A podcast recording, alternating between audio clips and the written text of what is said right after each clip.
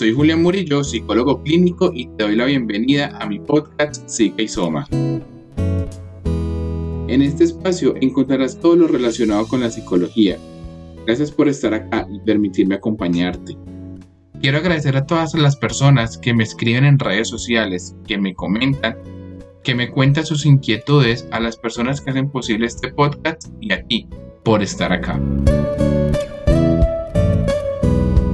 En el episodio de hoy hablaremos sobre algunos aspectos de la relación de pareja, como por ejemplo su estructura social, vínculos familiares y sociales, conflictos y vamos a hacer un pequeño análisis de la infidelidad desde mi experiencia profesional.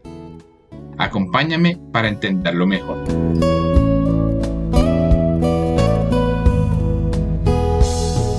Cuando hablamos de la relación de pareja, lastimosamente se nos viene a la cabeza la relación hombre-mujer, pero yo quiero hablarte de todas las relaciones posibles entre los seres humanos. Y sí, te lo digo así porque podríamos hablar de otras desviaciones sexuales que no incluyen personas, pero no.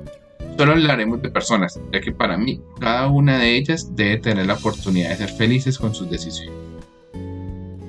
A nivel social, la estructura de la relación de pareja es una relación de dos personas. Sin embargo, muchas otras costumbres y culturas permiten el poliamor, un tema que te va a tocar cerca del final del episodio nuevamente.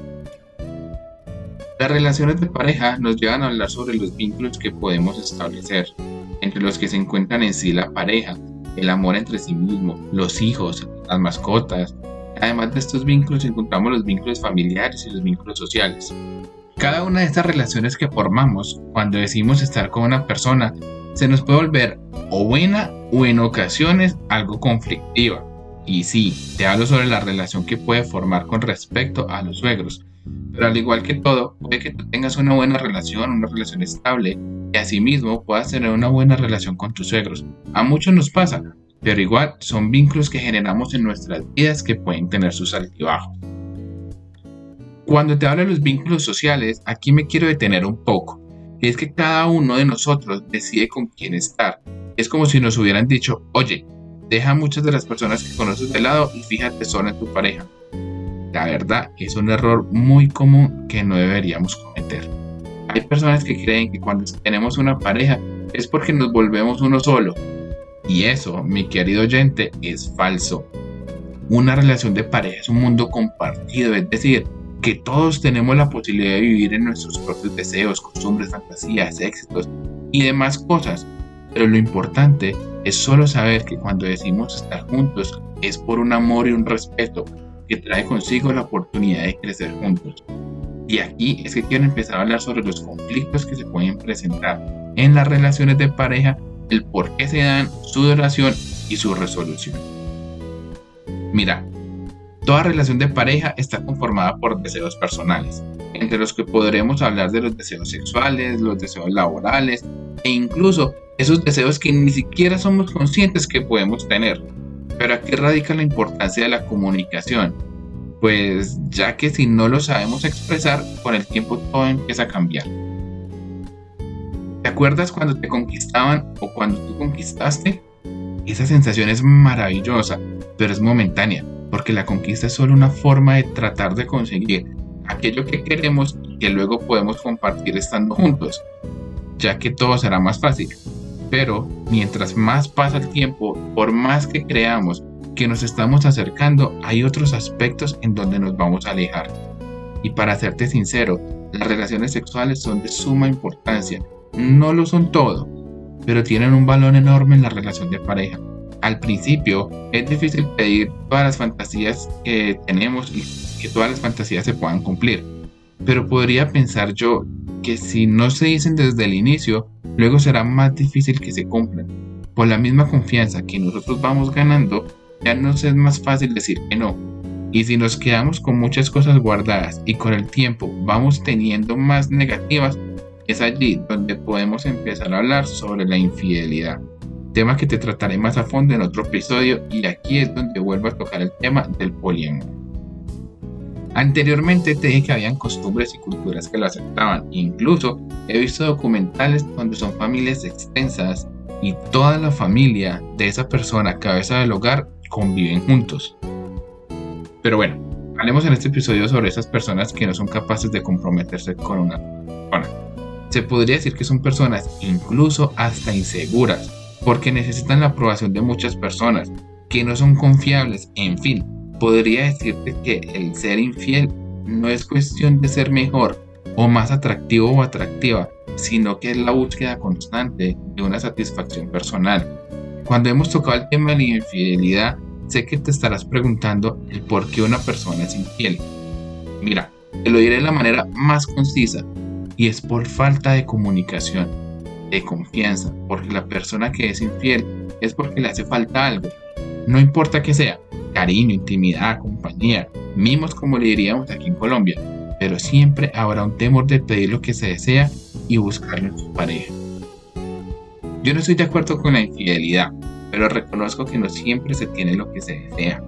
Por más que se habla, se pide, se comunica y la otra persona no nos escucha o, nos, no, o no trate mejorar la relación, sé que allí es donde se buscará un tercero. Pero respecto a todas aquellas parejas que juntos establecen un acuerdo que podríamos decir que están dentro de la cultura del poliamor, podrían estar mucho mejor, porque son acuerdos que entre ellos están haciendo. Conozco personas que aceptan un tercero o la realización de diferentes actividades, como puede ser incluso que alguna de las partes sea una modelo webcam. ¿Cómo mejorar los conflictos de la pareja? Esta pregunta por lo general es la que más me llega a mis redes sociales. Para entender un poco mejor la situación, debemos empezar por entender qué es lo que queremos, quiénes somos y qué es realmente lo que necesitamos. Hay relaciones de parejas tóxicas, relaciones donde ni se hablan, pero siguen juntos. Grave error. Si no estamos cómodos en un sitio, pues lo normal es que nos iríamos lo más pronto posible de allí. Y entonces, ¿por qué no pasa lo mismo con las relaciones de parejas conflictivas? Y es porque hay una dependencia emocional que traemos con nosotros desde antes, ya sea por nuestra crianza o relaciones pasadas. Pero la dependencia emocional es la causante de muchas estadías inadecuadas. Para terminar este episodio, te quiero contar que dejé una pregunta en mis redes sociales sobre el tema y hoy te las voy a responder a ti.